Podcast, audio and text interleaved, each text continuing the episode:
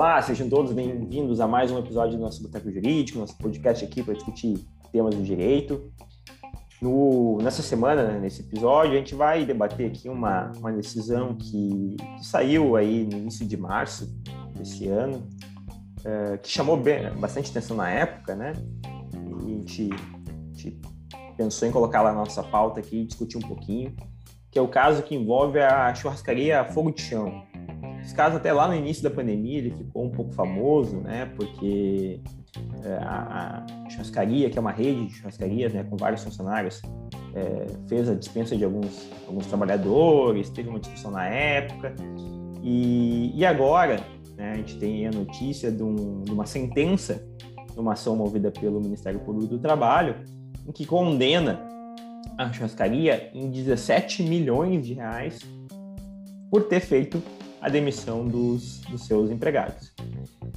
Uh, Para debater um pouquinho mais aqui da decisão, né, o Douglas está aqui, o Vigano está aqui, eu, o Reginaldo, estou aqui, e o Diego, que é o nosso especialista em, em direito tributário, né, vai poder aí falar um pouquinho melhor sobre o que, que é essa decisão, quais são os, os, argumentos que foram utilizados, a gente debater um pouco aí se, se faz sentido essa condenação de 17 milhões, se não faz, o que aconteceu nesse processo.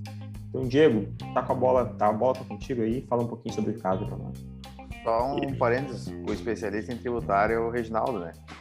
Eu falei tributário? É. é. Pô, trabalhista. Hoje, né, cara, o, o, cara do tributário é tu, né, velho? Então. Trabalhista. Diego trabalhista. é, Diego é do direito do trabalho, né?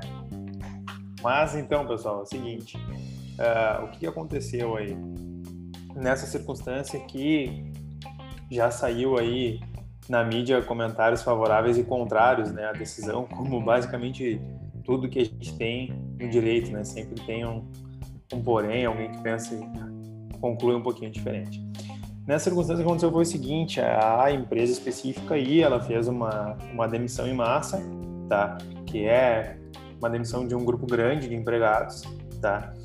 E ela simplesmente fez essa, esse desligamento, ela não chamou o sindicato para conversar, ela não fez uma negociação coletiva, ela não, não, não dialogou com o sindicato para fazer essa decisão. O que acontece é que antes da reforma trabalhista se tinha uma discussão justamente se precisava ou não dessa questão da negociação coletiva para uh, eh, dispensa em massa, dispensa coletiva, certo? E aí, após a reforma trabalhista, então, o legislador trouxe especificamente dentro da CLT que não é necessário. O que acontece é que a juíza, ao condenar então a, a empresa e, num valor bem elevado, é, disse que precisaria sim da da negociação coletiva. E aí, por, justamente por isso que veio então o primeiro primeiro texto aí divulgado na mídia é, criticando porque seria na verdade uma atuação do juiz do trabalho que decidiu totalmente contrária ao que diz a lei. E, na verdade, é, que acabava trazendo uma insegurança jurídica, né? Até conversando com, com diversos colegas, a gente se questiona. Bom, eu, eu fui indagado pelo cliente, eu respondo da forma que a legislação prevê e depois dá um problema para o cliente. Então, tem algo que, que não vai bem. É, e aí, como uma resposta a essa, a essa crítica que rodou aí os grupos de, de WhatsApp do pessoal do, do direito, ou pelo menos do direito do trabalho, é, veio uma resposta é, no sentido de que seria razoável a decisão, mesmo que contrariando a, a CLT, né, por envolver um interesse social, um interesse coletivo que a dispensa em massa envolvia porque ela gera aí um impacto é, econômico também em toda uma, uma comunidade né, que se instala na volta aí da, da empresa. Então, a partir de uma construção um pouco mais constitucional da questão, é, eles concluem que de fato está correta a decisão. E aí é justamente aí que, que a gente tem aqui para discutir, né? É, de fato, que, que seria o mais adequado, né? Aplicar o que está escrito na, na lei e ter, e ter, de certa forma, uma segurança jurídica, ou não, ou fazer aí uma, uma análise constitucional da, da questão e daqui a pouco entender que de fato era necessário chamar o sindicato fazer uma negociação. Né? Só um parênteses, para dizer que também a partir de uma análise condicional dá para se dispensar a, a, negociação coletiva, né? Não, não necessariamente toda vez que a gente olhar essa questão sobre o viés condicional, a gente vai ter que entender que a negociação coletiva é essencial. Então essa, essa, esse é o panorama, esse é, esse é o cenário que, que tem aí para a gente tentar debater e, e, esclarecer. E não sei se alguém quer fazer alguma uma contribuição. eu queria, inicial, eu, já eu queria só dizer que eu não entendo de direito do trabalho, mas de direito constitucional eu entendo um pouquinho de processo também. E vamos lá, ok, um juiz pode declarar a, a inconstitucionalidade de um, de um artigo de lei. Inclusive, o juiz tem mais poder do que o desembargador, né? Porque o juiz pode declarar a inconstitucionalidade da lei, o desembargador não pode. O desembargador teria que levar incidente de, de arguição de inconstitucionalidade para a Corte Especial do Tribunal. Ele não poderia, na decisão dele, declarar uma inconstitucionalidade. Mas me parece que nem foi nem isso que a, que a juíza fez no caso, né? Ela não declara inconstitucional o artigo e diz que o artigo que dispensa a, a, a, a participação do sindicato é inconstitucional. Ela simplesmente faz uma interpretação baseada nas normas constitucionais, e até o, o artigo que critica a decisão e é escrito pelo próprio juiz do trabalho, né? Ele, ele, ele coloca isso aqui. No momento que a pessoa coloca assim que ah, é necessário que nenhuma norma, é, é necessário que toda norma é necessário ter em mente que nenhuma norma legal pode ser interpretada sem o parâmetro constitucional. É, o juiz uh, até faz o comentário que isso abre a margem para qualquer tipo de decisão, né? Pra, pra daí se abre a, a, o leque para decidir o que quiser, porque sempre vai ter um, um, um argumento constitucional de dignidade da pessoa humana, qualquer outro argumento que tu pode trazer para a discussão. Então, me, sem querer entrar no mérito de tá certo ou está errado, porque, né, não, sem entrar no mérito do, do, do, direito do trabalho, me parece que a decisão já é errada do ponto de vista eh, processual. Né? Então, assim, técnico, bom, né? entende, é, é, técnico, entende que, que, o artigo é inconstitucional, bom, declara inconstitucionalidade não, não, não tá fundamentada, né? Não tá bem Exato. fundamentada, no mínimo, né? A decisão Exato. a gente não vai atacar o mérito dela, mas a fundamentação dela já não serve, é, né? Não se é presta. É, é, justamente essa questão, né? Pelo, até onde eu tive conhecimento da decisão, porque, claro, é tudo muito uh, bloqueado, assim, não, não, conseguimos chegar na decisão efetivamente, né? Mas, ao que me parece, não foi feito efetivamente uma análise constitucional do artigo, não foi discutida a constitucionalidade efetivamente do artigo, né? E aí, num, num controle ali de, de constitucionalidade que real, realmente compete ao juiz do trabalho ou. Uh, a, ao tribunal, etc. Mas eles podem fazer essa avaliação desde que é, é, chamados para se manifestar sobre isso. Agora, simplesmente não aplicar porque não entende, porque acha que tem então, é, né? Exato. É um pouco complicado. Também, eu não sou, não sou também especialista em direito comparado, mas parece que no civil law, que é a nossa corrente, não pode ser assim, né? Porque a gente já tem leis, já tem um monte de regramentos, não é só a Constituição lá em cima e costumes e outras situações. No direito americano, talvez fosse possível uma decisão desse tipo, né?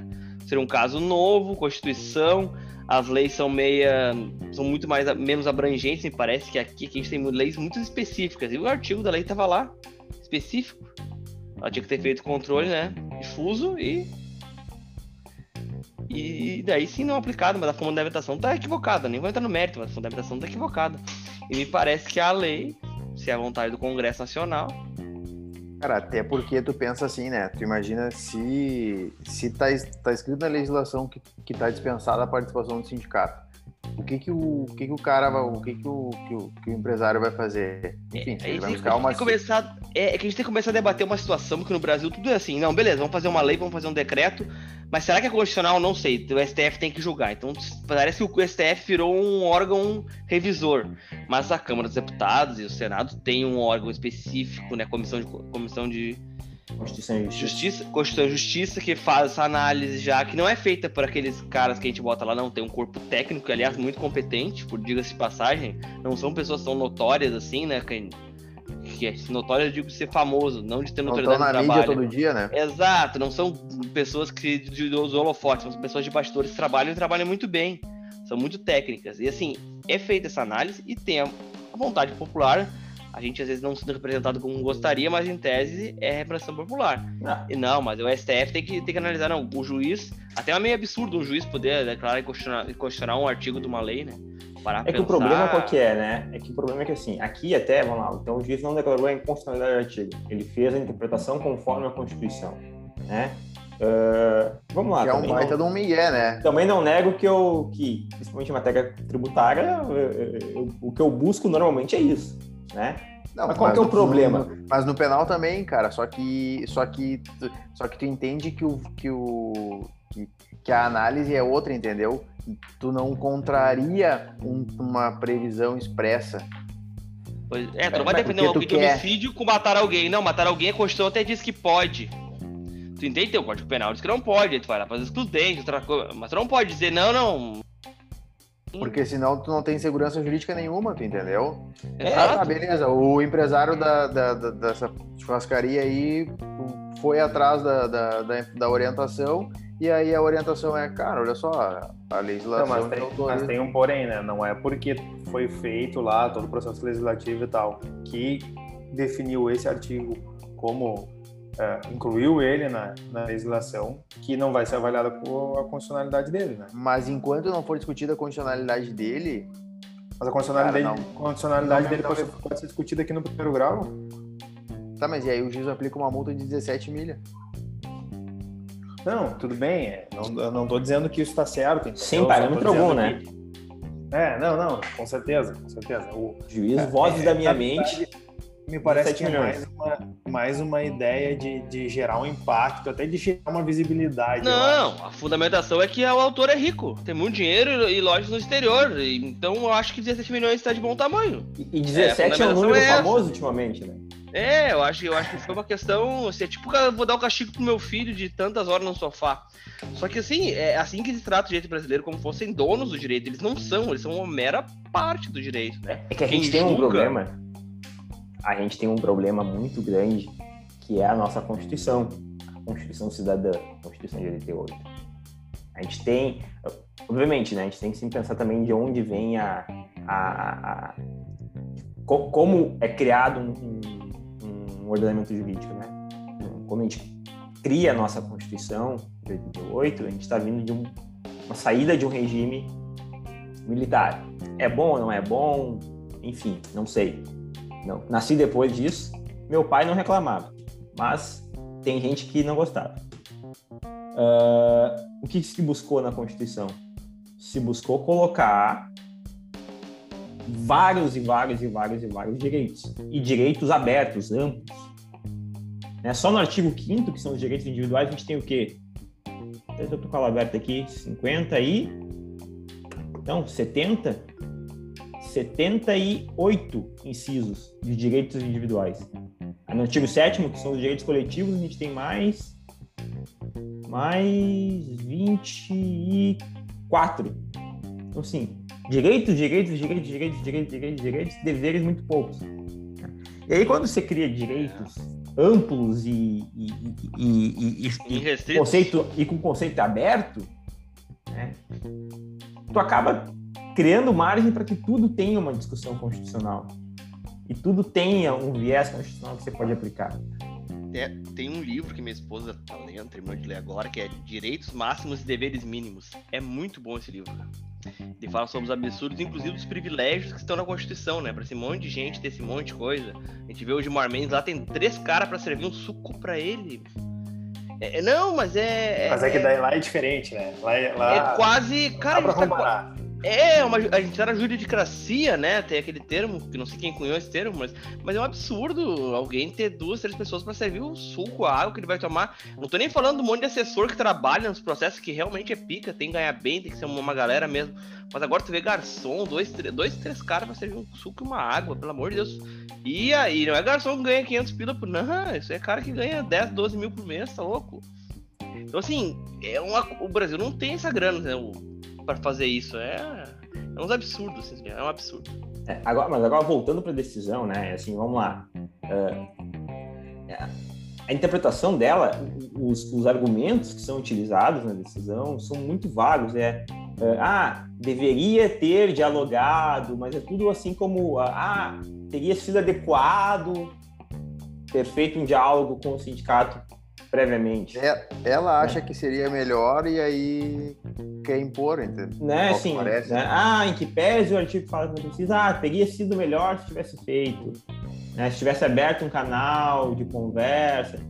Então, só um pouquinho. Ela mesma está dizendo, ela, ela não está dizendo que deveria fazer, ela está dizendo que teria sido melhor. E aí a condenação é 17 milhões de reais.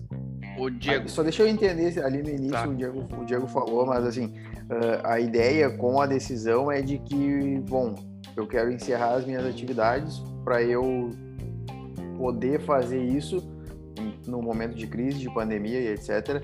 Eu precisaria chamar o sindicato para conversar e comunicar e, enfim, negociar a demissão de todos os meus, os meus funcionários, isso? Isso. E por eu não então... ter feito isso, eu tive uma sanção, uma multa, uma penalidade, enfim, qual é o nome específico que ela Isso, deu, de 17 milhões. Civil, foi uma ação civil pública, né? Movida pelo. MPT. Isso. A famosa CP. Aí, é, aí, o que acontece é que uh, antigamente, né, antes da questão da reforma trabalhista, o TST lá num, num caso bem específico, que é o da, o da Embraer, ele firmou um entendimento de que a dispensa coletiva ela deveria ser negociada com o sindicato, entendeu? E aí, a partir, por quê? Não porque tinha uma previsão na CLT, mas a partir de uma construção constitucional. E aí, a uma trabalhista, de certa forma, contrariando isso, foi lá e disse que não precisaria. E, é, e daí, no caso, o juiz, ele aplica, tenta aplicar basicamente o mesmo, a, mesma, a mesma ideia, né? a, mesma, a mesma razão do, do caso da Embraer, entendeu?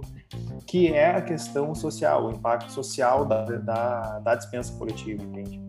Aí que eu ia chegar, Diego, só ver o que, que tu me diz disso. Me pareceu essa decisão, que inclusive eu acredito que ela acha que vai ser reformada, ou no mínimo vai ser minorada essa multa, não te pareceu mais uma ameaça, assim? para os outros pensarem. Por exemplo, hoje se tu fosse dar uma consultoria para uma grande empresa dessas. Sim, acho que não essa... paga, não não chama o sindicato, vamos fazer e pronto. É, eu acho que é que é essa a ideia assim.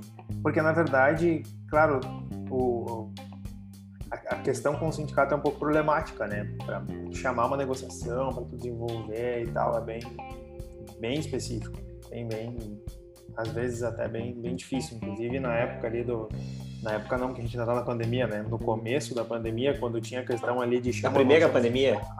Para reduzir, para fazer uma suspensão e tal. Tinha sindicato que não vinha para negociação. Primeira temporada da pandemia. É. é, teve, teve sindicato que às vezes ali criava um monte de empecilho porque a empresa não era tão grande e tal, ele precisava focar nas grandes e tal. Então, assim, é, com o sindicato a gente começa a ter um pouquinho mais de dificuldade. E aí precisa fazer uma rescisão, acho que é essa a ideia, assim, de, de te forçar a chamar efetivamente o sindicato.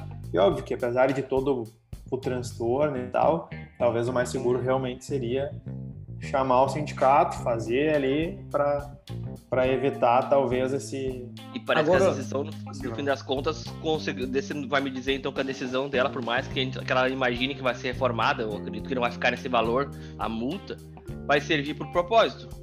Durante a pandemia, todo mundo ficar com né, na mão e ninguém vai, vai fazer mais sem chamar o sindicato e ela conseguiu o que ela queria, sendo legal ou não. É. Acho que por aí, né? Mas, cara, na verdade é uma decisão específica, né? Não, eu não cheguei a pesquisar como que, que tá a jurisprudência nessa, nesse sentido, assim, nessa, nessa questão. Mas foi uma decisão que me parece ganhou uma certa visibilidade pelo valor. Pelo valor. É. Na verdade, até mais pelo valor do que por contrariar aquilo que diz a CLT. Porque, cara, cara é. em diversos temas a gente vê o tribunal contrariar, às vezes, o que, o que diz a CLT, entende? Eu tô surpreso então... também com, com esse artigo, que é um juiz do trabalho da ativa comentando, inclusive ele se incomodou já, né? Foi oficiado e tal. Se incomodou, se incomodou porque, porque, ele não poderia falar de decisão dos é, outros. Não pode fazer. É, é, do momento que ele ainda é juiz, ele não pode, né? Ele tá na Lomã ainda, né? Não poderia é. falar. E o processo nem transitou em julgado também, que se algum segredo de justiça talvez também envolvido. Enfim. Uh, foi, foi, uma, foi um caso bem atípico, né? Foi bem atípico. Agora uma pergunta, é, essa, essa empresa, é, eu acho que é a mesma que lá atrás, no início da pandemia, é, tentou usar um movimento, eu lembro de ter ouvido falar alguma coisa, é, um artigo da lei lá, até o, Diego, a gente discutiu isso aí, Peguei um artigo da força na, maior, né? É, um artigo na CLT que fala que, que, em força maior você podia demitir quem tinha que pagar metade ou, ou a rescisão completa era o governo. Eu lembro que, é, cara, eu acho que foi essa mesma empresa. Será que. Se der culpa, não, mas se a culpa for do governo, né, de fechar. Não, na verdade, são, fechar são, o governo, duas coisas, né? são duas coisas diferentes, tá? Só até esse, porque a gente voltou para a pandemia, daqui a pouco esse é um esclarecimento bacana para quem está quem tá ouvindo. A gente tem duas, existe um, um negócio que é a força maior, a rescisão por força maior no direito do trabalho. Ela se divide em, em algumas, tá? Dentre elas, a gente tem a força maior uh, restrita, digamos assim, e o fato do príncipe, tá? Quando gente, o que, que é o fato do príncipe? É quando a gente tem uma rescisão que a empresa ficou inviabilizada, seja ela integralmente ou pelo menos uma parte da atividade, uma linha de produção, ou a empresa tem uma unidade, tem cinco unidades, uma delas ficou inviabilizada, vai ter que fechar uma unidade, etc., por uma determinação do Estado. Então, que era o que se discutia. Bom, o Estado mandou fechar, eu não posso trabalhar, eu não posso atuar por causa da questão da pandemia, eu estou restrito eu entrei numa dificuldade econômica muito grande, eu preciso desligar alguém, eu desligo porque esse ato me gerou um impacto econômico suficientemente pesado que me gerou uh, a demissão. Então, eu faço esses desligamentos e tento atribuir ao Estado a responsabilidade pelo pagamento das verbas que são de caráter indenizatório, certo?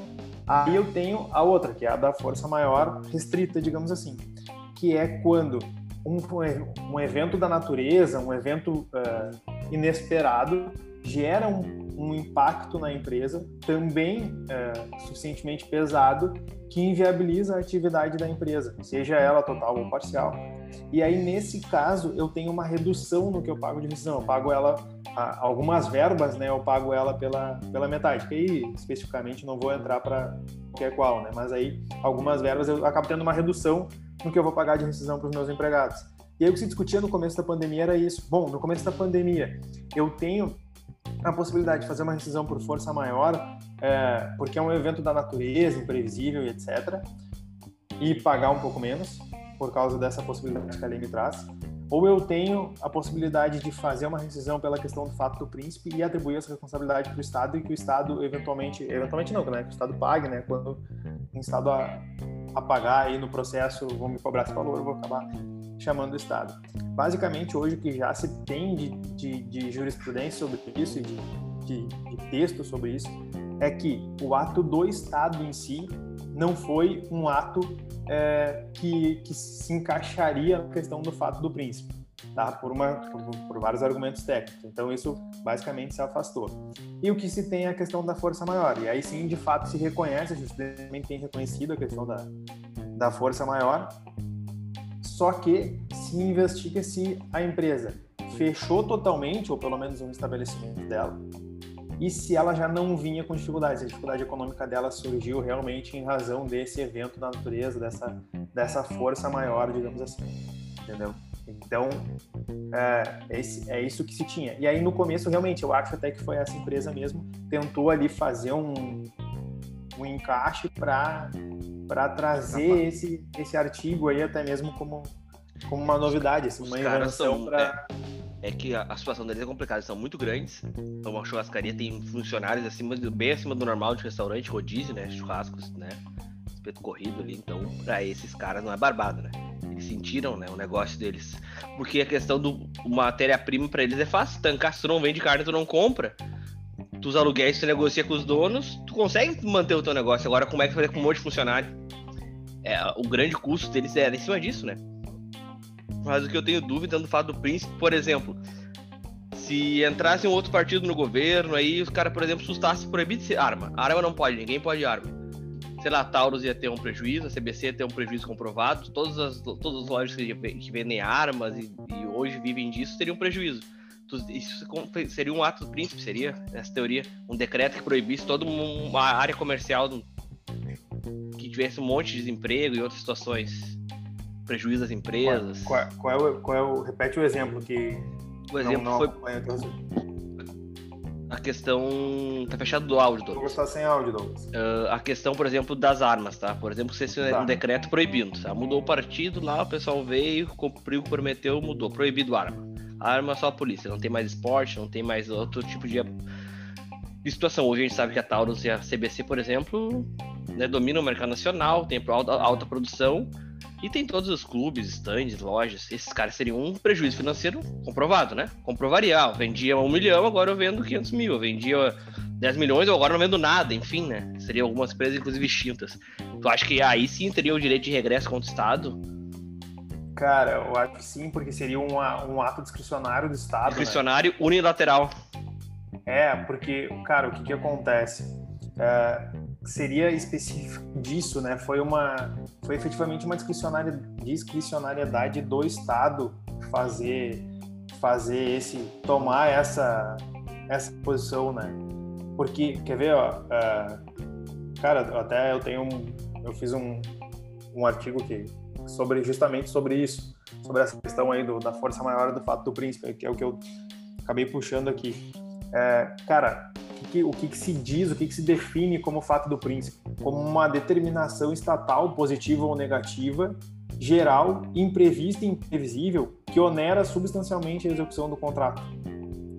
Entendeu? Então, é realmente assim, algo que é que vem do Estado, que é imprevisível e imprevista, não, tu não tinha essa expectativa, porque tu estava desenvolvendo a tua atividade, e o Estado, de uma forma discricionária, optou por, por impedir ela por uma política pública, digamos assim.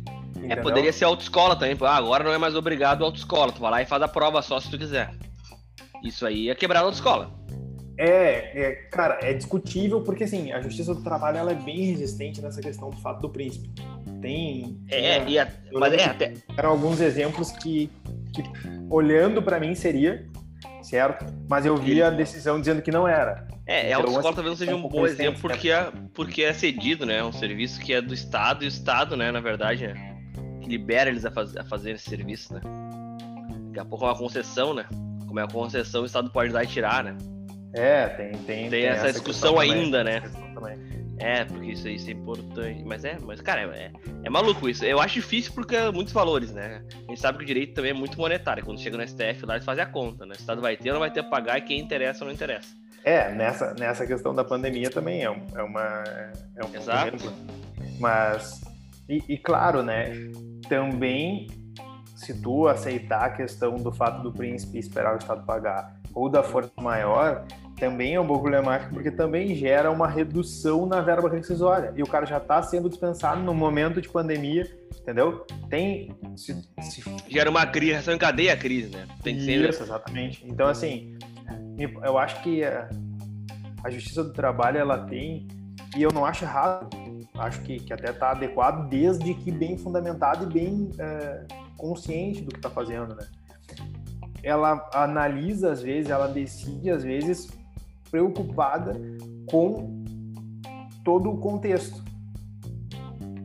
Só que não adianta tu se preocupar com todo o contexto de uma forma assim tão exagerada como foi feito nessa. Por quê? Porque ah, existe um impacto social na dispensa coletiva? Existe. Tá? Não tem como dizer que não. É só tu pensar numa GM da vida fechando e todas as, as empresas que são ali do, do da planta vão acabar tendo uma dificuldade, vão desligar, a cidade de Gravataí vai se sentir, vai ficar prejudicada, etc. Então, assim, gera com certeza um impacto social. Só que não é, é não sei se, se nesse caso, por exemplo, da, da fogo de chão, ou se só essa questão do impacto social é suficiente para exigir algo que a lei não exige. Entende? Até porque, e, e aplicar uma multa tão alta porque é uma empresa que, pelo que eu percebi, ela continua funcionando. Então, e por mais que ela tivesse não fosse continuar, ela vai ela vai ter mais esse débito para pagar, entende? E se é uma empresa que continua operando, ela precisa tirar para pagar esse valor. E o que que tu imagina a empresa vai tirar 17 milhões para pagar essa conta que ela precisa pagar e que não for reformada essa decisão. O que que ela vai fazer? Ou ela vai fechar mais estabelecimento, ou ela vai demitir mais gente. De algum lugar ela vai tirar esse valor, tu entende? Então, assim, não adianta pensar só no empregado único ali, ou num grupo e etc. A gente tem que pensar também em quem está trabalhando. Não adianta tu dar uma decisão que quebra uma empresa. É, é uma crítica que sempre se faz à justiça do trabalho, né? E a, nem, não, acho que não, a crítica até não é adequada à justiça, e sim aos juízes do trabalho, né? Pelo menos parte deles. Principalmente, acho que uma escola um pouco mais antiga, tem uma escola mais nova aí, como esse esse que, que escreveu o artigo, é, que se critica muito é esse descolamento da realidade, né? Que às vezes a justiça do trabalho tem. É, bom, pensa em prol daquele empregado, daquele empregado, né? Pensa, é, pensa, faz uma visão às vezes equivocada de aquilo é bom para o empregado. E, na verdade, aquilo cria é, é desestímulos, né? Porque no momento que tu tem uma decisão judicial contrária a texto, a texto expresso de lei que te condena em 17 milhões, qual que é o efeito disso no mercado? O efeito disso no mercado é, olha, é, isso gera um desincentivo à contratação. Por que, que eu vou contratar? Se eu contratar, não vou poder demitir, porque se eu demitir, ainda que eu cumpra o que está escrito na lei, eu vou ter que pagar 17 milhões. Então, eu não contrato, não, eu, eu não, não emprego, né? eu não empreendo. E é isso que muitas vezes o Poder Judiciário, e aí a Justiça do Trabalho, muitas das vezes, acaba gerando, né? Esse desestímulo à economia. É aquilo que, que, enfim, não vou lembrar de quem é a frase também, né? até porque ficar lembrando o autor de frase é foda, mas se não tiver o, o, empregador, tu, tu não vai ter o empregado, né? Então, à medida que tu desestimula o cara a empreender, a contratar, a crescer, etc., o, a, a volta, a, a, conta chega, né? Exato. É. Já basta aí do ponto de vista tributário e, e, e trabalhista também, né? O teu empregado custar mais de, de, de duas vezes o salário dele tu paga o, o que tu paga para o empregado que ele recebe, na verdade é menos a metade do que ele custa. Então é, é, é já basta isso para desestimular o trabalho, a geração de emprego, ainda mais decisões como essa, né? Acabam gerando. E a multa, e a multa, os 10%. E os 10% que era pra cobrir a parada, não, já cobriu os expurgos lá do Collor. Então. Cara, isso aí é. Esse é um tema legal pra, pra, pra, pra discutir aí. O, Dá pra discutir a parte. O STF julgou isso aí. O STF julgou é, que ia ser passado. É, o STF julgou no final do ano passado isso aí. Do ponto... Bom, a, a, exigência não, tá mais, não é mais exigível por alteração le, uh, legal, né? É, Sim. Uh, acho que foi ano passado, ano retrasado. É, eu acho que teve decisão. Eu vi que, eu vi que tinha essa decisão, mas eu nem olhei, cara. É, não, a decisão basicamente. A decisão basicamente diz o seguinte: a decisão é, é, é, na linha mais ou menos do que já, havia, já, já vinha sendo decidido pelos juízes é, é, de primeiro grau e de tribunal. Que é, bom, são duas coisas distintas. Uma coisa é direito tributário, outra coisa é direito financeiro. Exigir o tributo é uma competência de direito tributário. Destinar adequadamente o tributo é uma competência de direito financeiro.